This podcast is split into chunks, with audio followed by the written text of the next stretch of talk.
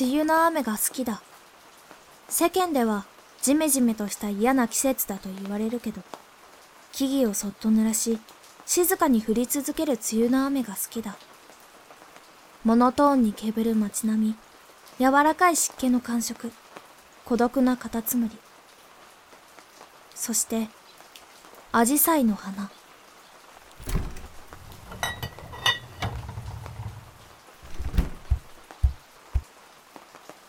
赤、青、紫。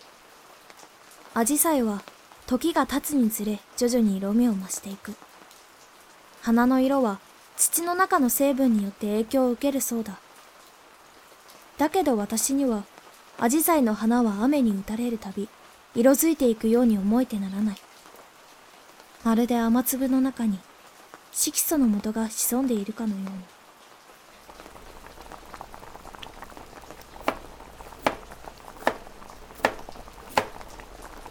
アスカ？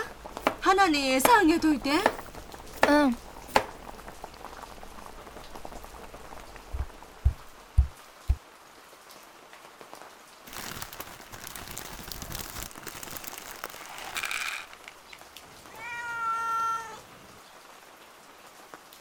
気象庁は昨日関東甲信地方が梅雨入りしたとみられると発表しました。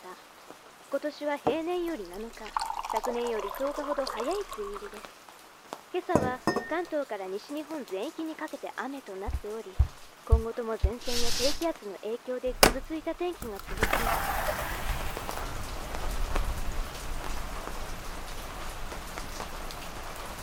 今年もまた、梅雨が来た。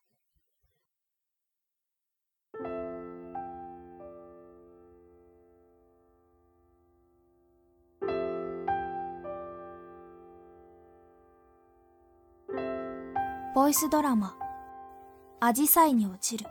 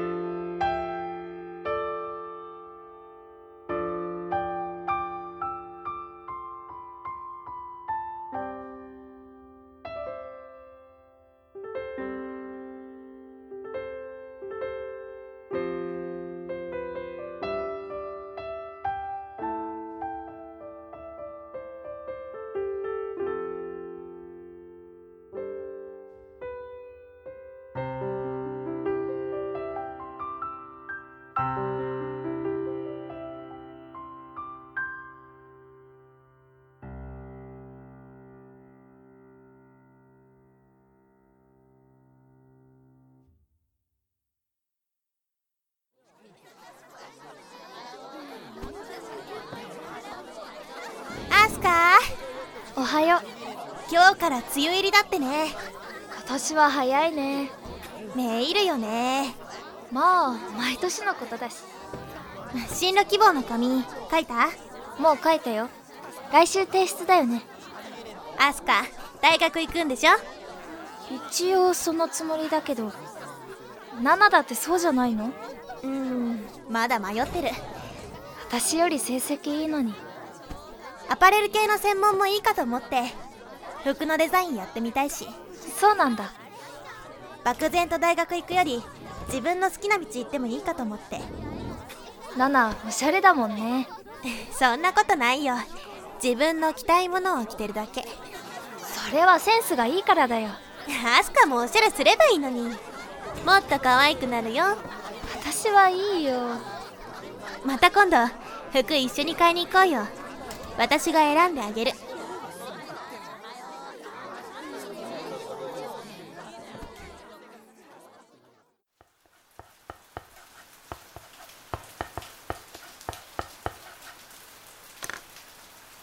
忘れぬる。君はなかなかつらからで。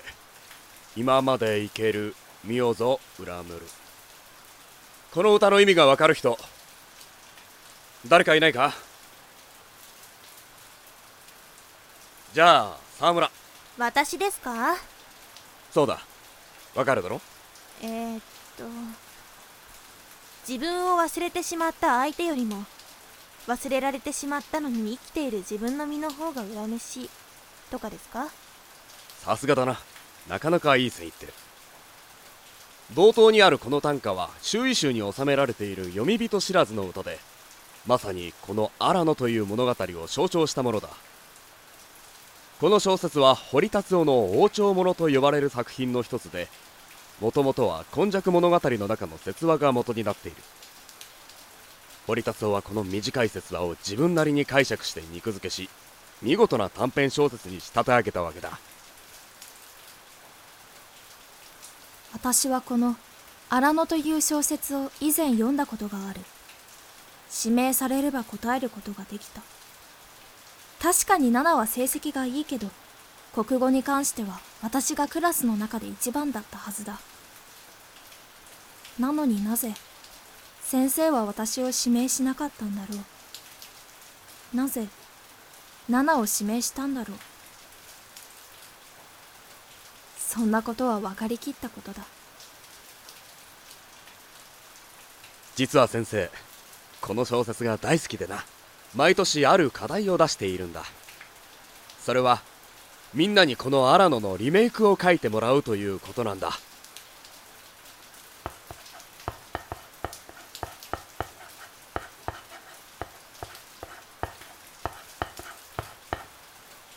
今まで読んできた通りこの物語は大きく2つの部分に分けられる。男と女が結婚したが経済的事情から男が女の元を離れていく前半部。そして何年か後思いがけないところで再会する後半部。みんなにはこの後半部分男が女の元を去った後の物語を書いてほしいんだ。お互い愛し合いながらも別れざるを得なかった2人。その後の2人の運命を書いてほしい。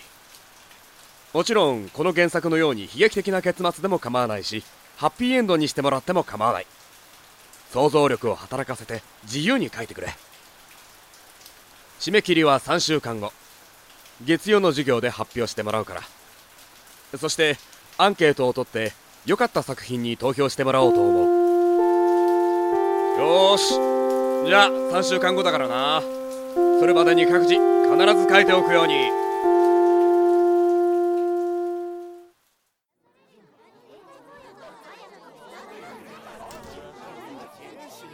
なんか変な課題出たね。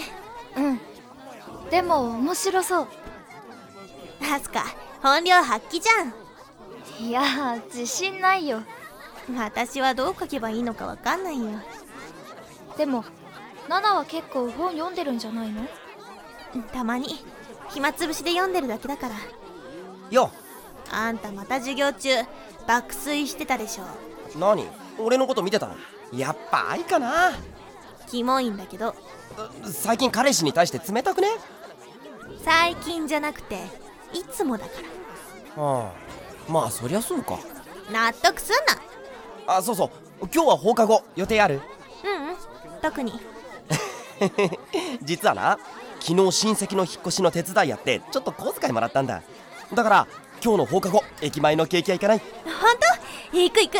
た食べ物ですると途端に機嫌よくなるよなアスカも一緒に行こうよ。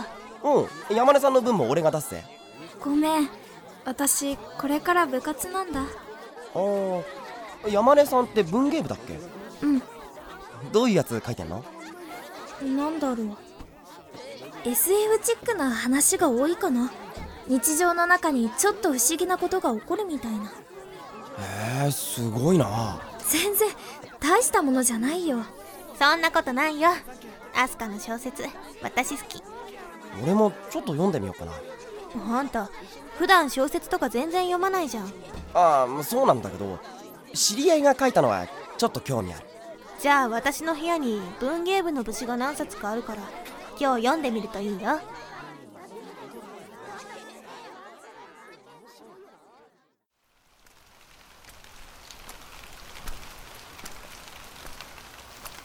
アジサイには毒があるという。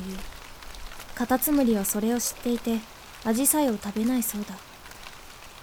バラのトゲアジサイの毒。綺麗な花は捕食されないようそうやって進化してきた。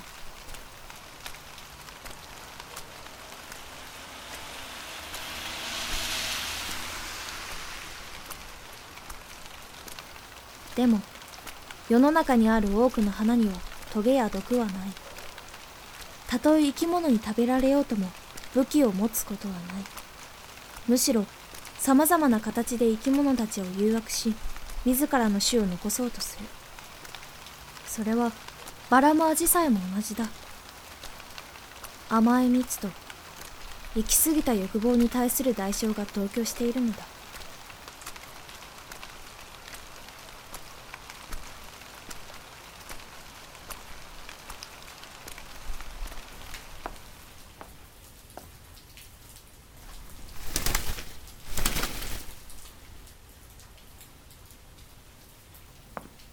嘘は蜜の味がする毒だ。他人に対するものでも自分に対するものでも。そのうち体中に回って身動きが取れなくなってしまう。その場しのぎのごまかしを繰り返しいつの間にか本当の諦めへと変わる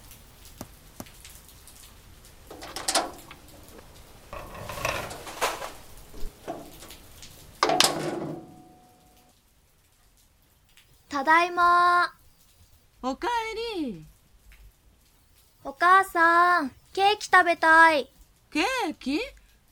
じゃあお父さんにメールして帰りに買ってきてもらったら？理由は分かってる。理由なんてないのだ。7に悪意はない。私がただ卑屈なだけだ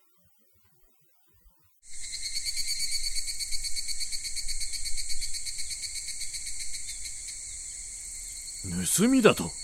何をバカな。私が白拍子となって独り身の男の家に入り酒をたらふく飲ませて眠らせます。あなたは野因に紛れてお忍びになり共に金品を持ち出して逃げるのです。ダメだ。そのようなことは人の道に反する。ではどうされるのです？今のままでは私たちはただのたれ死ぬより他はありませぬ。盗人になって生き延びるくらいならいっそのこと根性での命を絶ち共に極楽浄土に参ろうぞ。それはなりませぬ。私はあなた様と共に生きたい。あなた様のお子が欲しい。この現世であなた様と最後まで添い遂げたいのです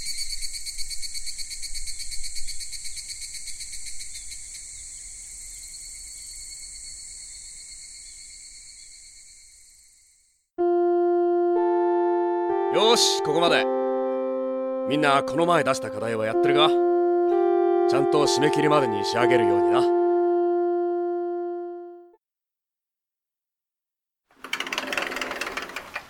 お疲れ。お疲れ様です。あ先輩先輩。聞いてくださいよ。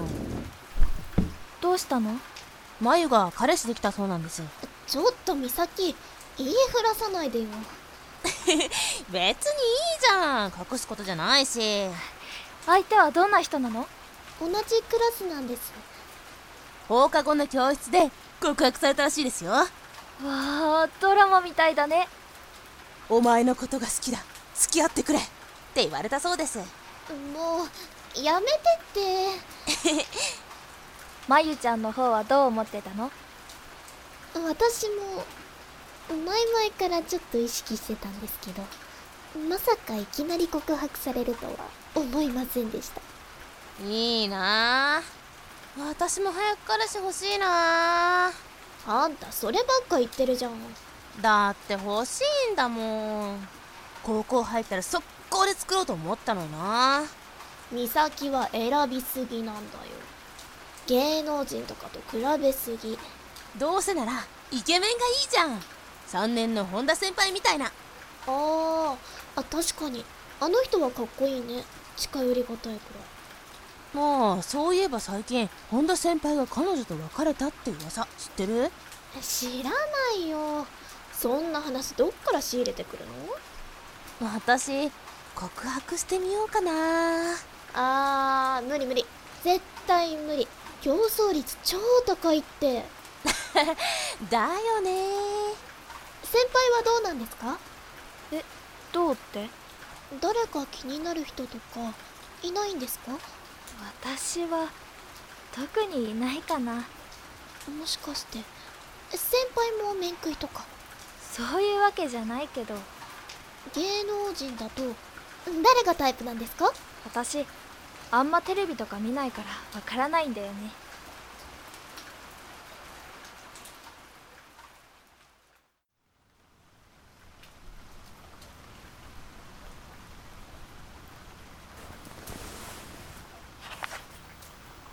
夜雨音に満たされた部屋。ひんやりとした空気。ページをめくる紙の感触。普段であれば私にとって一番心地いい時間だ。でも今日は違っていた。活字を追うことに集中しようとしても言葉はつかみどころがなく雨の中に消えていってしまう。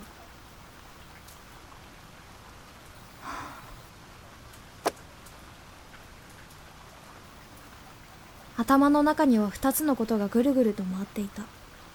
荒野を描くという課題と今日聞いた本田先輩が彼女と別れたという話。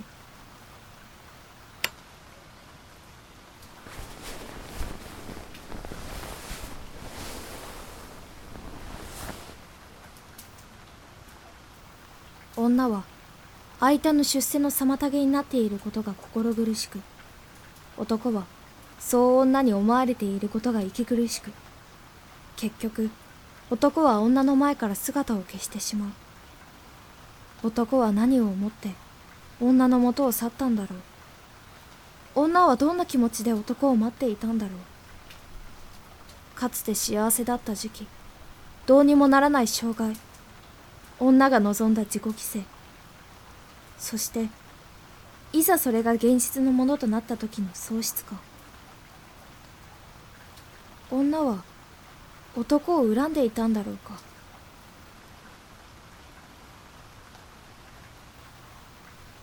二人には最後まで運命を共にするという道はなかったんだろうか。根性で結ばれることのできない男女の悲劇の相場は心中と決まっている。降りしきる雨の中二人は身を投げる。永遠の愛を誓い来世での再会に命を託す男と女。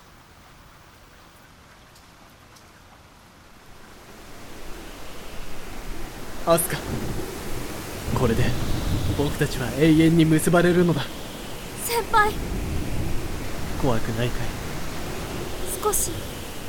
怖いです。大丈夫。心配しないで。私たちずっと一緒ですよね大丈夫だから。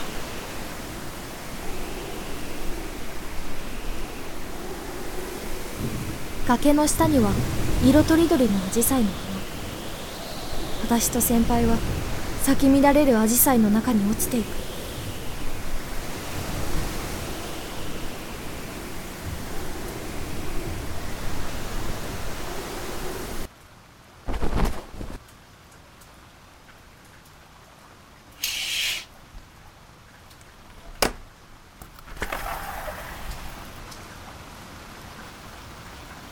恥ずかしい妄想だ我ながら呆れ返ってしまう。私は必死にそのイメージを追い出そうとしたけどいつまでたってもアジサイの花の海が頭の中で渦巻いていた。